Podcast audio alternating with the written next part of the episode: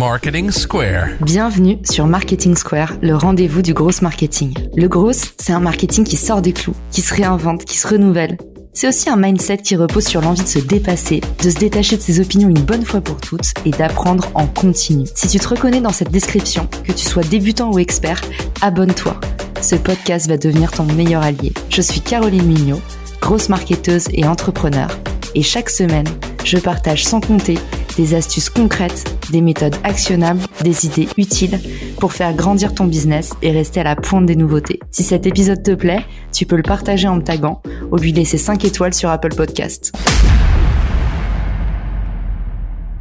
Bonjour à tous et bienvenue dans ce nouvel épisode de Marketing Square. Les deux dernières années, ça a été des années records en création de structures, en création d'entreprises. Vous êtes nombreux à vous poser la question comment on fait pour créer une marque? Et vous êtes aussi nombreux à vouloir tester votre marché et peut-être avoir le réflexe de la campagne de crowdfunding, cette fameuse campagne qui vise tout simplement à aller récolter de l'argent via ses pairs sa famille, ses amis, ses cercles 1, 2, 3, en fait, récolter de l'argent via les gens au lieu de lever les fonds via les investisseurs ou de se mettre à risque avec son propre argent en mettant tapis sur la table.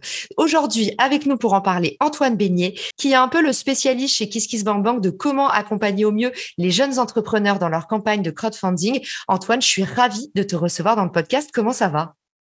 Moi aussi, merci beaucoup Caroline. Salut, ça va très bien. Et toi? Écoute, ça va. Alors, pour rien cacher à nos auditeurs, j'ai une copine, Sarah, qui lançait une campagne de crowdfunding et je lui ai dit, écoute, euh, moi, ma Sarah, c'est pas euh, du tout ma spécialité, les campagnes de crowdfunding. Par contre, j'ai rencontré un mec qui rend ça un peu plus actionnable, un peu plus clair. Je vais te mettre en contact avec lui. Et là, ma Sarah, elle est revenue en disant, mais merci de m'avoir présenté Antoine. Pour ceux qui nous écoutent, c'est ce qui m'a donné envie de faire cet épisode aujourd'hui. La campagne de crowdfunding, c'est soit on a les bonnes infos parce qu'on a des potes, euh, soit on n'y comprend rien parce qu'on va chercher des infos en ligne. Et là, euh, on entend tout et son contraire. Et aussi, c'est ce qui est arrivé à Sarah. Et ben parfois, on se fait un peu démarcher par des boîtes qui nous disent mais je vais t'accompagner dans ta campagne pour 3000 euros par mois. Je vais te faire ci, je vais te faire ça.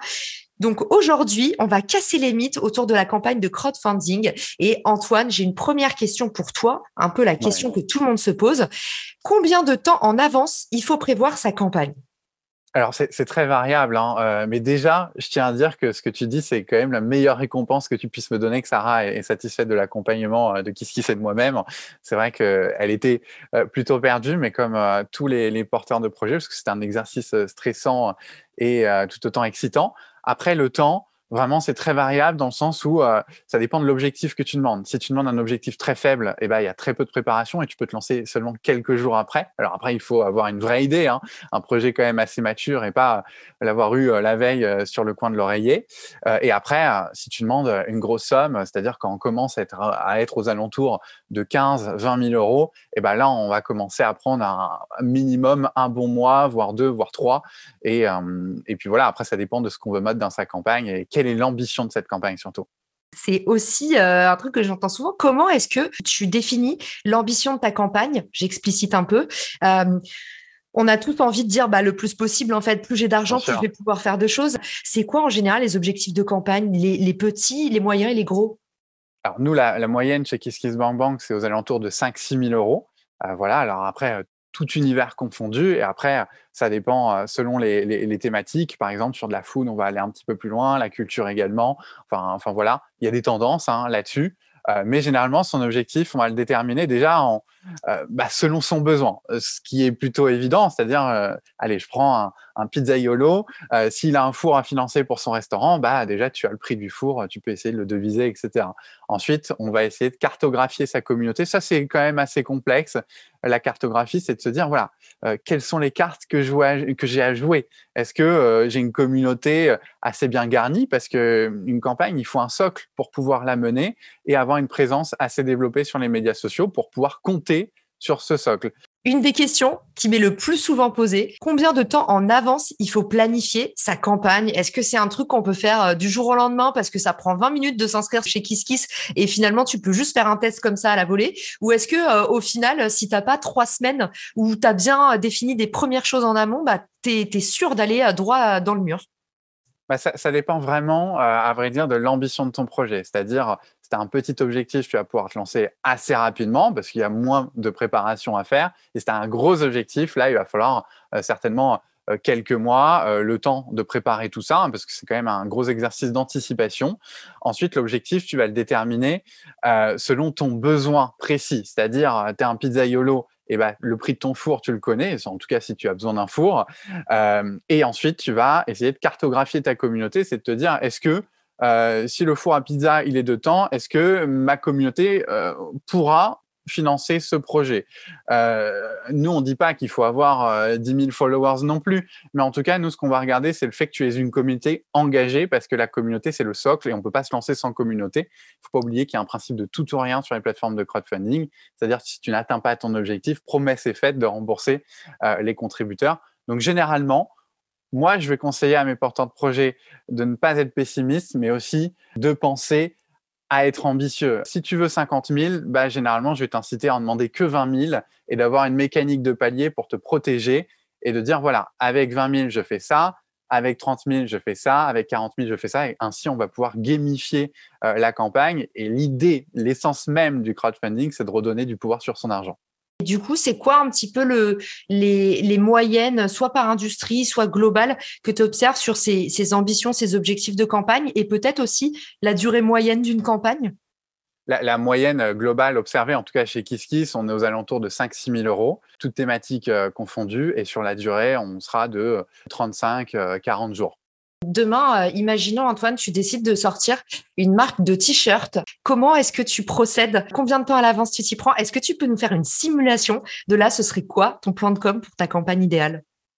Déjà, la première chose à faire, c'est d'étaler tout son programme. C'est-à-dire, euh, dans ma to-do, euh, je dois avoir la construction de la page à prévoir, la page de financement participatif qui est quand même une vitrine pour le projet. Donc sur cette page, bah, il va falloir mettre un titre, un slogan, euh, développer son projet, raconter une histoire parce que le storytelling est important et surtout prévoir les contreparties à ajouter parce que les contreparties sont les leviers euh, de contribution. Donc qui dit il n'y a pas de contrepartie, il dit bah je vais pas avoir beaucoup de leviers, pas beaucoup de contributions et du coup on court euh, à l'échec de la campagne. Qu'est-ce que tu conseillerais du coup pour ta marque de t-shirt comme type de contribution un peu maline l'idée, en fait, c'est quand on lance une marque de t-shirt, généralement, on va plutôt sur une campagne de prévente, mais on peut euh, aussi se diversifier avec des contreparties symboliques. Admettons, euh, je lance une marque de t-shirt, euh, je sais pas, ça peut être seulement pour les femmes, et eh ben il faut que les hommes ils voient un intérêt à contribuer. Et l'intérêt, ça peut être d'avoir une contrepartie symbolique qui fait que je peux soutenir le projet. Donc on va plutôt parler de love money.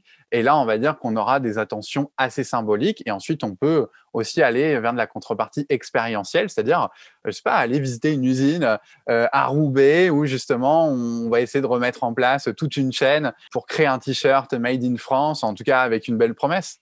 On peut aussi faire euh, des petits partenariats, j'imagine, et essayer de voir si on peut pas avoir à aller toucher des nouvelles audiences en faisant des, bundles, des offres groupées, soit avec des marques qui sont en campagne au même moment, soit avec des marques qui peut-être ont, déjà euh, ont plus ce problème-là, mais qui peuvent apporter euh, qui peuvent apporter un petit complément d'audience. Et de leur côté, c'est un petit geste philanthropique d'aider les petits nouveaux, quoi. Bien sûr, bah, une campagne de crowdfunding, moi je dis souvent que c'est un, un, exercice euh, agile et d'audace. En fait, il faut vraiment euh, oser, euh, oser se créer des opportunités et notamment bah, les opportunités, ça peut être avec des porteurs de projets qui sont en cours de, campagne, créer des concours sur Instagram pour profiter de l'audience de l'un et de l'autre. Ça peut être aussi au-delà d'un concours, un live sur un, un réseau, sur LinkedIn ou je ne sais où, parce que euh, si je fais un live avec quelqu'un d'autre, bah, je serai notifié. Euh, en tout cas, l'audience de l'un et de l'autre seront notifiés. du coup, on va faire des croisements d'audience qui peuvent vraiment être euh, opportunistes et, générer de la contribution derrière. Ok, donc une fois que tu as fait, tu as créé ta on va dire, c'est combien de temps préparer un peu tous les assets? Il faut faire quoi? Il faut faire un shooting photo pour préparer tous ces visuels. Le, site internet KissKiss, on n'a pas besoin d'un technicien, on est d'accord, on peut faire ça tout seul, hein, c'est très très simple. Ouais, exactement. Il y a tout un parcours. Donc, on est guidé tout au long de son parcours. On va ajouter euh, vraiment les éléments euh, principaux, ses contreparties, configurer aussi euh, les politiques de frais de port, etc. Enfin, voilà. Après, de toute manière, la promesse qui est faite chez KissKissBankBank, c'est toujours d'avoir un interlocuteur privilégié qu'on peut solliciter. Donc, si jamais vraiment tu es à la ramasse, et eh bah, tu as la possibilité de solliciter ton coach qui va vraiment t'accompagner et te débloquer. Nous, justement, ce qu'on a horreur, c'est d'avoir quelqu'un qui soit coincé et qui va pas soumettre son projet parce que littéralement, l'idée, c'est de se lancer à un moment. Donc oui, il y a les shootings. ce qui permet aussi de, que les contributeurs se projettent littéralement sur le projet. Hein. Il ne faut pas que ça fasse défaut au projet lui-même. Et au-delà du shooting, ce qu'il faut se dire, c'est qu'en fait, la page, c'est pas grand-chose finalement dans l'exercice. En fait, il faut que cette page soit prête à emporter la page, une fois qu'on l'a faite, on la met très très très vite de côté parce que c'est comme un beau site internet, tu peux avoir la plus belle des pages, les meilleures fonctionnalités. Si personne ne la voit, ça ne sert à rien. Donc on va rapidement penser à l'objet d'après, c'est-à-dire mener campagne littéralement. Et c'est là où on va se dire, OK, euh, mon objectif, il est déterminé, ma durée, j'ai cartographié ma communauté, mais vraiment l'idée, c'est de préparer sa communication. Donc là, on va vraiment éditorialiser la campagne et mettre toutes les cartes sur la table en disant, OK, pendant ma campagne, euh, voilà, j'ai des opportunités dans la presse, donc je vais les activer à tel moment, j'ai peut-être de l'influence, je vais activer ça à tel moment. Tu parlais des partenariats, euh, un concours, on peut l'activer à tel moment. Voilà, vraiment l'idée, c'est de ne pas avoir le syndrome de la feuille blanche pendant sa campagne et de se dire, voilà, j'ai prévu ça. Alors après, on n'est pas obligé de prévoir ses publications au mot près,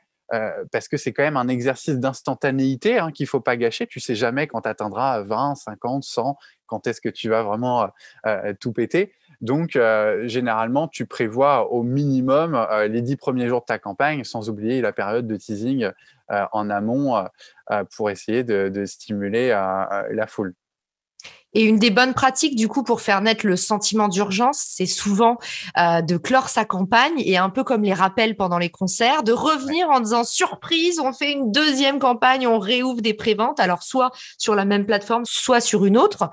Toi, qu'est-ce que tu en penses de ça? Est-ce que tu le recommandes toujours ou est-ce que maintenant c'est devenu tellement un bis repetitas que les gens savent et, et, et limite ça fait un peu fake? Qu'est-ce que tu en penses?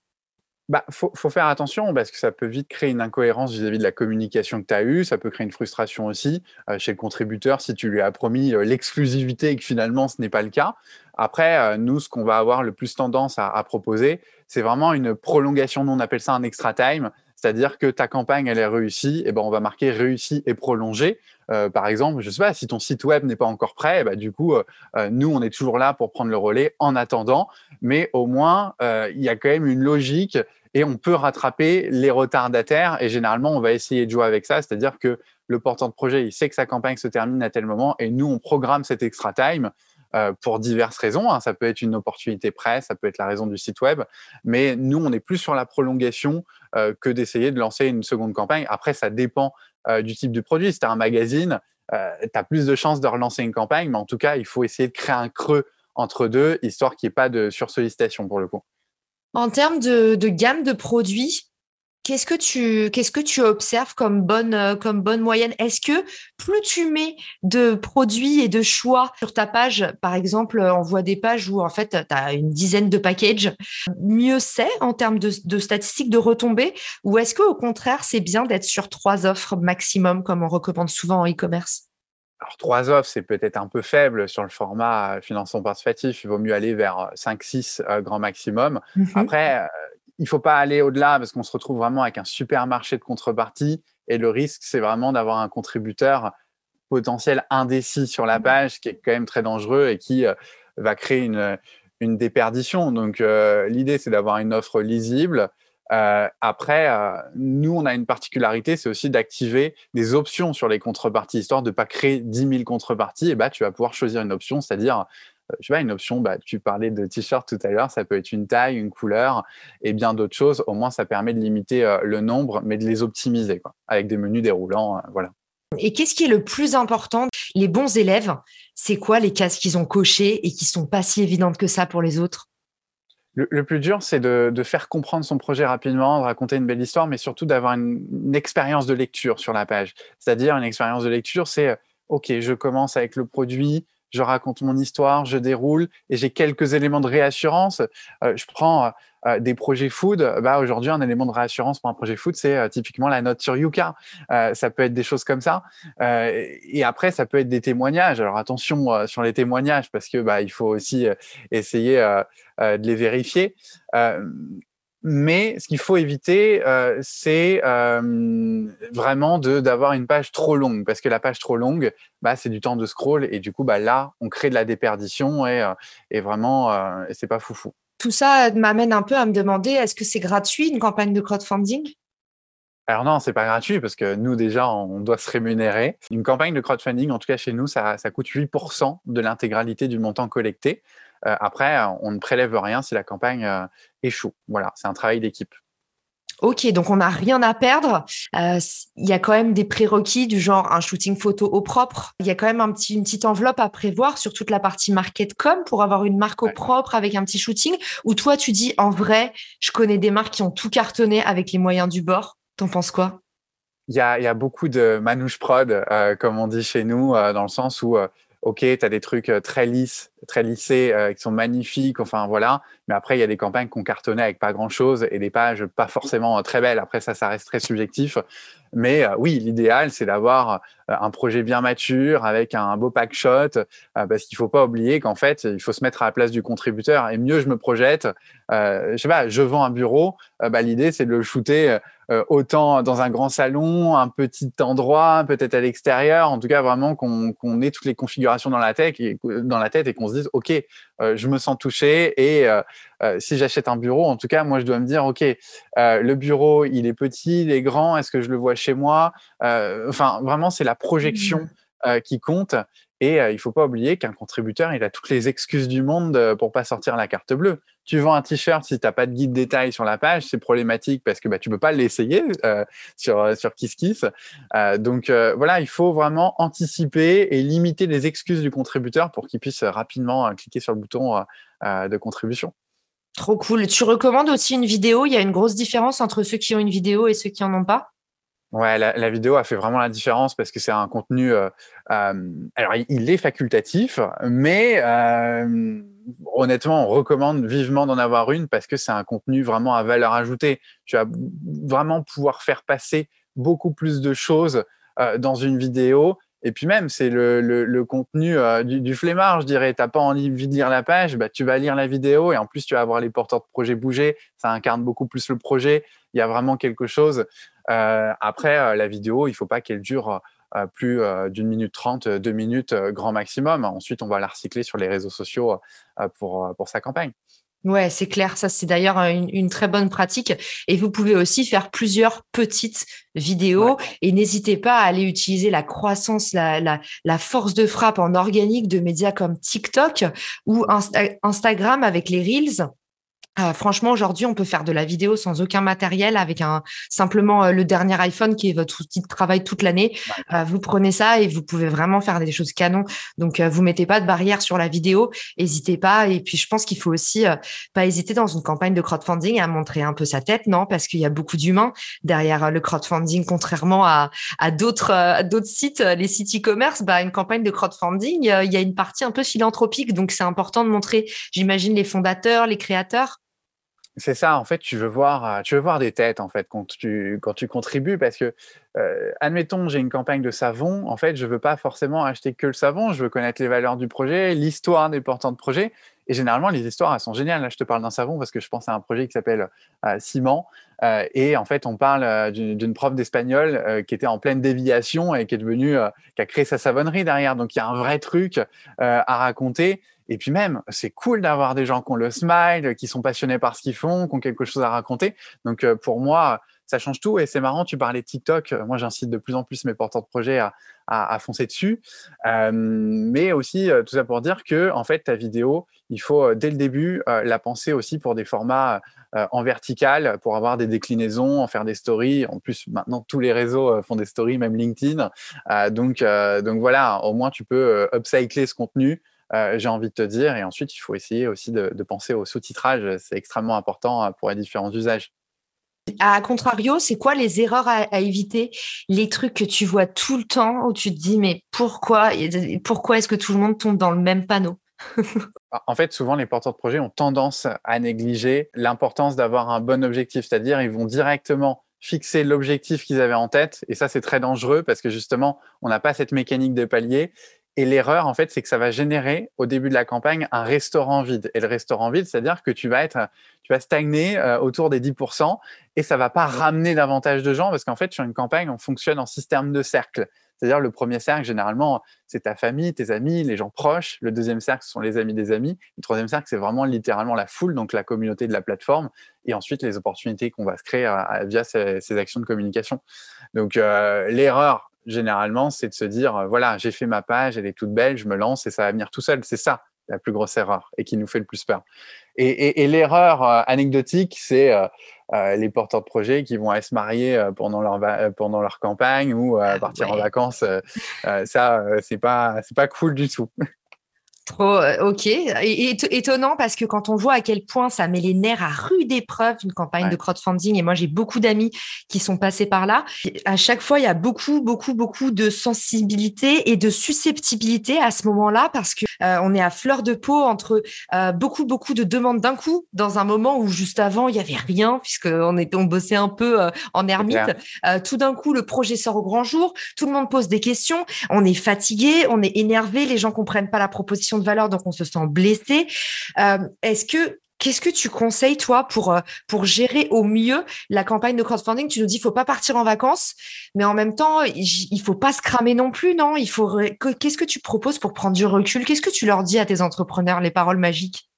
Ce que je leur dis, et c'est la vérité, et mes porteurs de projet pourront en témoigner, c'est déjà, je leur dis de dormir et d'éviter les nuits blanches, ce qu'on a tendance à faire pendant une campagne. Euh, arrêter aussi euh, d'avoir le syndrome de l'actualisation de la page parce que en fait les porteurs de projet sont tout le temps en train d'actualiser leur page pour voir s'il y a des contributions qui sont arrivées. Euh, après, euh, le meilleur des conseils, c'est de solliciter son coach sur la plateforme parce que, et moi, c'est ce que j'adore dans mon métier, c'est ce qui m'anime le plus, c'est que tu l'as dit, les porteurs de projet sont très différents, ils sont très stressés pendant une campagne. Et moi, une grosse partie de mon job, c'est littéralement de, de, de faire la nounou, de trouver les mots et de ramasser parfois les porteurs de projet à la petite cuillère en étant force de proposition, en donnant des idées, et ne serait-ce qu'en les rassurant avec mon expérience et, et, euh, et, voilà, de, tenir, euh, tenir la, barre en tout cas. C'est trop canon, ça fait plaisir. Bah, ça correspond à, exactement à ce que Sarah m'avait dit. Et il y a encore euh, une, autre petite chose que je voulais te demander.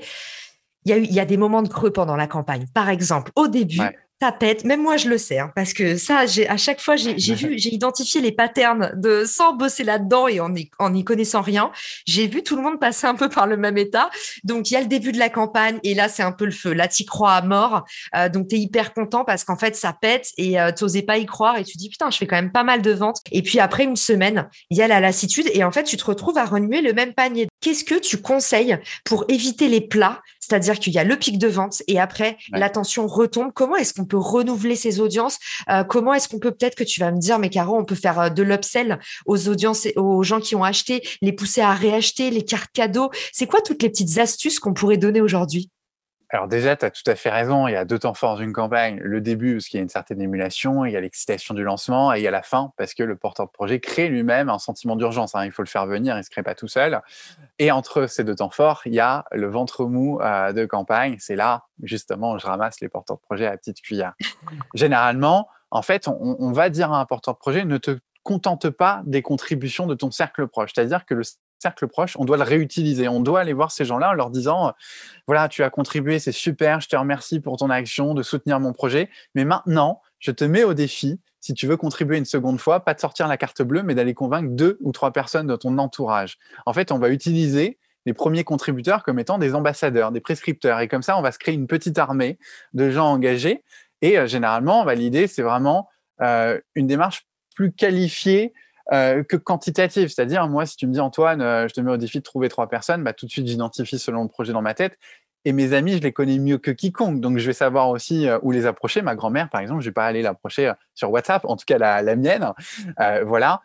Et à minima, ça va créer de la conversation si ça ne génère pas de contribution de conversion en fait. Et ça, c'est hyper important de créer de la conversation euh, en pleine campagne parce que la conversation, elle est aussi utile sur les questions qui vont être posées sur le projet. On va pouvoir en faire quelque chose. En tout cas, c'est de la donnée qui est, précieuse et euh, littéralement à utiliser. Ensuite, euh, tu peux essayer de retoucher aussi les gens qui ont visité la page avec des actions de, retargeting, c'est-à-dire bah installer un petit pixel Facebook, ensuite mettre un petit budget, essayer de les rechoper, de les retoper à un moment de la campagne durant leur temps de réflexion. Les leviers sont nombreux en fait. Hein. là, je te parlais de pixel Facebook, tu peux aller voir une agence de web marketing autant tu peux aller voir aussi un, influenceur pour qu'il te fasse un petit truc sur TikTok ou sur Instagram, un concours ou un média. Enfin, ça peut être énormément de choses qui permettent de booster une campagne. il y a toujours des bonnes et mauvaises surprises. Ça fait partie de l'exercice.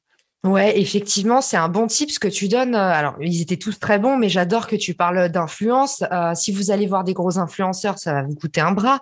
Si vous êtes euh, en campagne de crowdfunding, que vous allez voir un influenceur qui a beaucoup d'engagement, mais pas forcément une grosse audience, ou peut-être voir euh, bah, une audience qui est juste le double de la vôtre. Imaginons que vous avez 500 followers, il en a 1000 en fait, euh, ça, c'est des influenceurs qui potentiellement vont être intéressés pour parler de votre marque en échange d'un produit. Alors, c'est tout bénéf pour vous parce que non seulement vous allez avoir ces retours de bêta-testeurs, euh, de deux, c'est quand même l'occasion pour vous bah, de créer une première distribution. Il faut, les, il faut donner du produit gratuit. Si vous voulez recevoir, il faut commencer par mettre le produit dans les mains du consommateur. Faites pas l'erreur des Français qui tombent dans cet écueil de « Oh là là, je me mets à risque, je veux pas faire du gratuit ». Les Américains, ils l'ont compris, toutes les marques qui ont eu le plus de croissance c'est des marques qui ont mis le paquet sur la distribution de base. Antoine, il vous a dit, c'est un investissement, une campagne. Donc, le voyez pas, euh, soyez pas aux pièces, parce que sinon, malheureusement, vous allez faire que des petites actions, des petites actions gratuites. En général, il y a très peu de retombées, donc vous allez vous freiner et perdre du temps euh, humain. Hein. Votre temps est pas gratuit.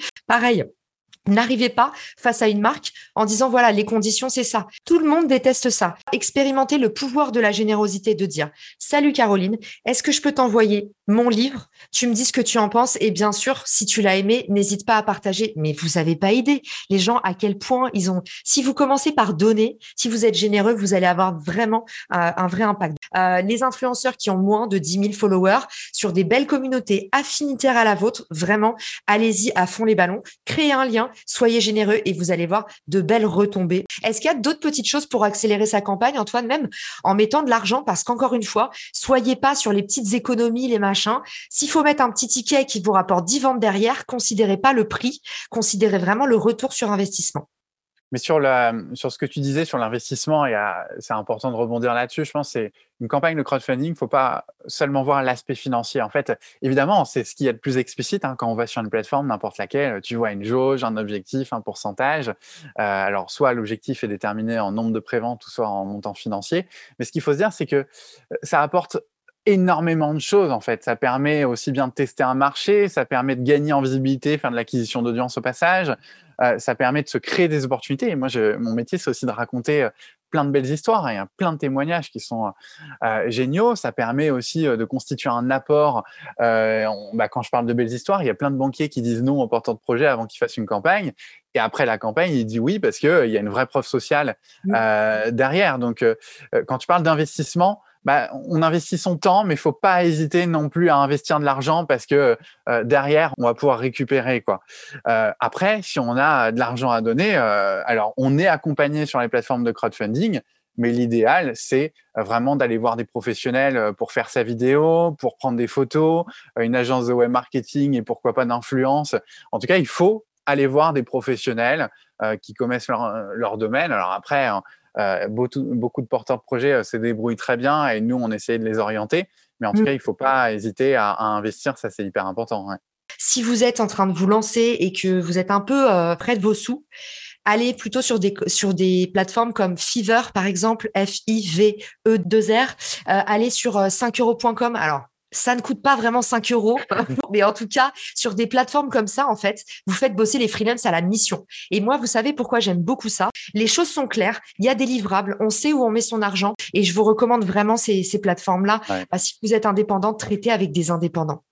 Et quand je parle de professionnels, il ne faut pas oublier que, bah, par exemple, moi qui travaille chez Kiss Moment, j'ai aussi plein d'interlocuteurs à recommander à qui on a l'habitude de travailler et qui ont l'habitude de faire du crowdfunding, ah, euh, autant sur l'influence, autant euh, sur les photos, autant euh, sur la partie graphique de la page. donc ça, il ne faut pas hésiter. Et puis, moi, ce que j'adore faire aussi, c'est aussi mélanger mes porteurs de projet, c'est-à-dire rien ne vaut un retour d'expérience. On parle de Sarah, on parle d'autres porteurs de projets. Moi, quand j'ai un porteur de projet d'une thématique qui ressemble à un autre, je vais lui dire tiens, je vais te mettre en relation avec, comme ça, bah, cette personne va pouvoir te témoigner son expérience, mais aussi vraiment te faire un retour d'expérience très très frais avec les bonnes et mauvaises leçons, histoire de vraiment gagner du temps. Donc ça, il faut surtout pas hésiter à solliciter ses interlocuteurs.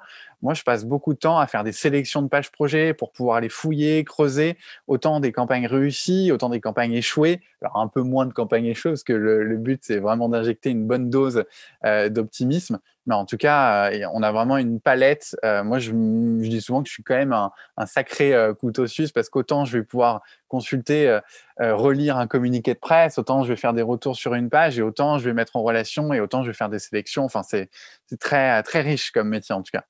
Il est trop sympa cet Antoine. Je pense que si demain je lance ma marque de t-shirt, je vais direct frapper à ta bah, J'espère.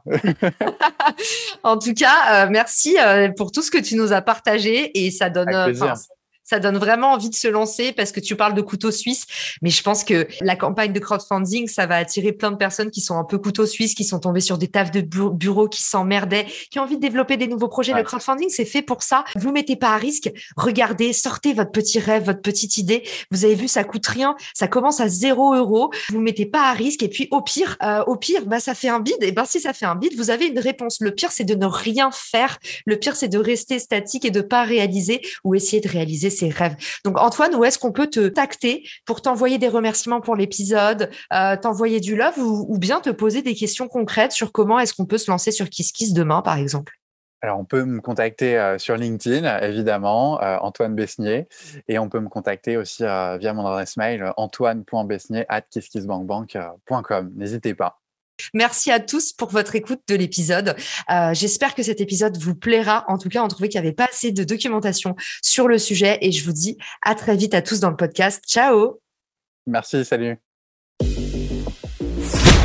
Si tu as écouté jusqu'ici, c'est certainement que cet épisode t'a plu. Ce podcast est rendu possible par Richmaker, le Tinder du B2B comme on l'appelle. C'est une plateforme que j'ai lancée et qui permet d'identifier des partenaires compatibles en fonction de ton business. En gros, Dis-moi quels sont tes objectifs marketing et je te dirai qui va t'aider à les dépasser au sein de ton écosystème. Pourquoi aller chercher ses clients un par un quand on peut placer sa croissance en pilote automatique? Plus d'excuses, passe à l'action et à très vite sur Marketing Square, le podcast du gros marketing. Marketing Square.